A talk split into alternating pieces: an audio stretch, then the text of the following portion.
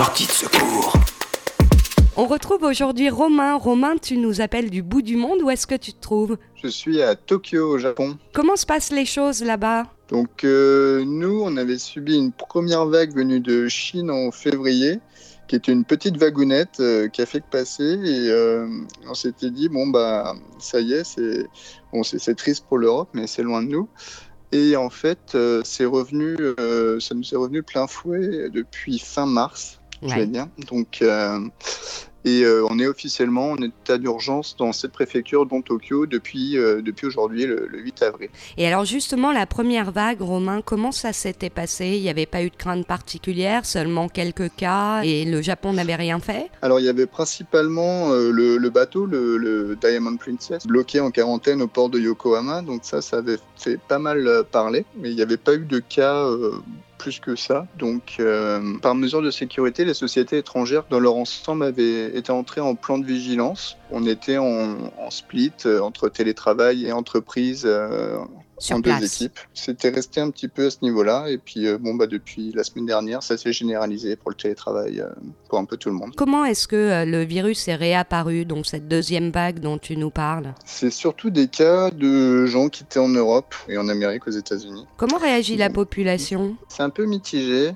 Euh, j'ai l'impression qu'on me regarde un peu plus. Je sais pas si c'est dans ma tête euh, ou euh, si c'est de la parano ou quoi, mais un peu plus qu'à l'accoutumée. Parce que en fait, le, le virus est apporté par l'homme blanc, c'est ça? Un petit peu, ouais, ils font un peu attention. Et puis bah, tout à l'heure, j'étais promener le chien, j'ai oublié mon masque. Bon, bah, alors là, c'était vraiment la, la faute grave. hein. Tout le monde me dévisageait. Parce qu'ici, il y a vraiment la culture du masque. hein. Tout le monde, enfin, en- normalement, quand il n'y a pas de pénurie, on les trouve dans n'importe quel supermarché, un peu partout. Les gens, à peine ils ont un rhume, ils mettent le masque pour pas contaminer les autres. Pareil pour euh, tout ce qui est désinfectant pour les mains, on a à chaque entrée de magasin. euh, là, quand on va dans un magasin, maintenant, il y a des gens qui nous disent veuillez vous désinfecter les mains avant d'entrer dans le magasin, s'il vous plaît. Tout est toujours euh, très propre. Tout le monde fait très attention aux autres. Bien sûr, il n'y a pas de câlins, pas de bisous. les gens, en temps normal, déjà se touchent pas. Donc ça limite quand même le risque. Et alors, tu me disais que vous, vous n'étiez pas confiné et qu'a priori, le gouvernement japonais euh, n'a pas envie de mettre ces mesures en place, en tout cas pas aujourd'hui. Oui, bah en fait, ils parlent de confinement un peu partout dans les médias pour dire que bon, bah, tous les commerces euh, non euh, indispensables doivent, doivent fermer, que les gens doivent principalement rester chez eux et travailler, enfin faire le télétravail.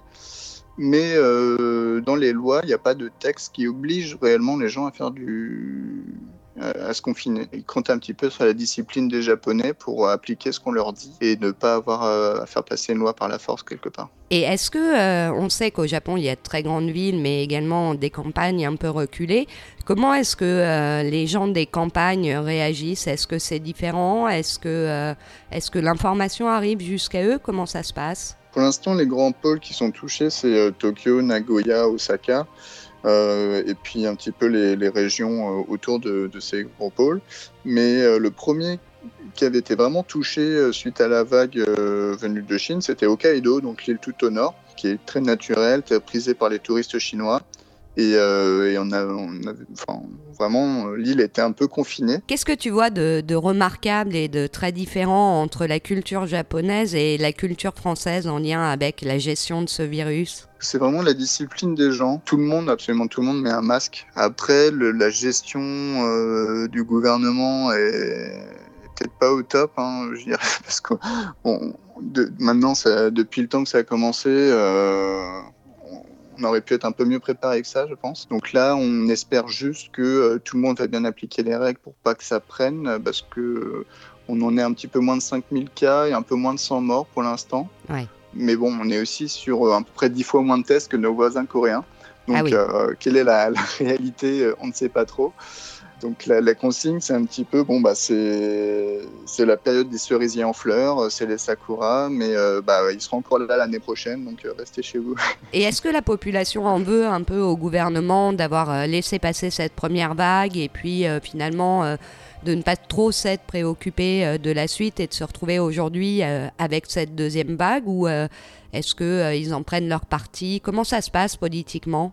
Ils critiquent quand même pas beaucoup. Hein. C'est un peuple assez refermé. Donc, euh, quand même, depuis cette semaine, il y avait certains gérants de, de urgences dans les hôpitaux à Tokyo ou, ou quelques, quelques personnes qui sont dans le cadre médical qui, qui nous disaient qu'ils auraient dû imposer le, confinement depuis au moins une ou deux semaines et que ça arrive un peu tard. Et tu penses que le confinement va, va arriver ou, euh, ou pas nécessairement? Je pense que ça va finir par marcher parce que euh, bah, il montre des cas, par exemple, d'un bébé de moins d'un an qui a été contaminé euh, près d'Osaka. Il parle d'étudiants d'une fac de médecine à Tokyo qui ont fait une soirée avec une quarantaine de personnes et au résultat, il y en a 17 ou 19 qui sont infectés maintenant, qui sont à l'hôpital. Il montre quand même pas mal de cas, surtout pour les jeunes, qui, pour leur dire que bah, ça n'arrive pas qu'aux personnes âgées, euh, faites attention aussi. Comment tu penses que les gens euh, dans les grandes villes japonaises pourraient vivre un confinement? On sait que euh, vous avez très très peu d'espace.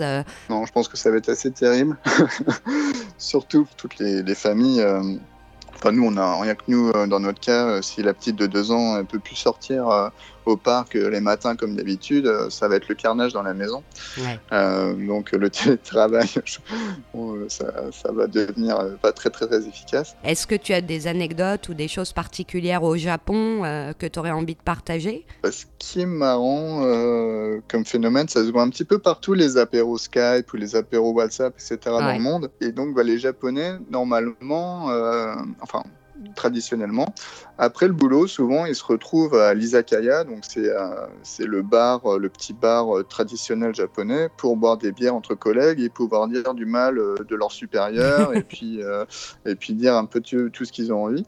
Et, et, là, bah, ils peuvent plus le faire. Ils peuvent plus rentrer à 22 h en, en, prétextant à leur femme que, bah, désolé, j'ai travaillé tard. Donc, ce qu'ils font, c'est qu'ils se font des zooms after work où, où ils boivent et, et puis ils se racontent euh, leurs histoires de la journée euh, depuis chez eux. Et curieusement, euh, on a l'impression que les journées sont plus courtes et que les réunions aussi sont beaucoup plus expéditives qu'avant.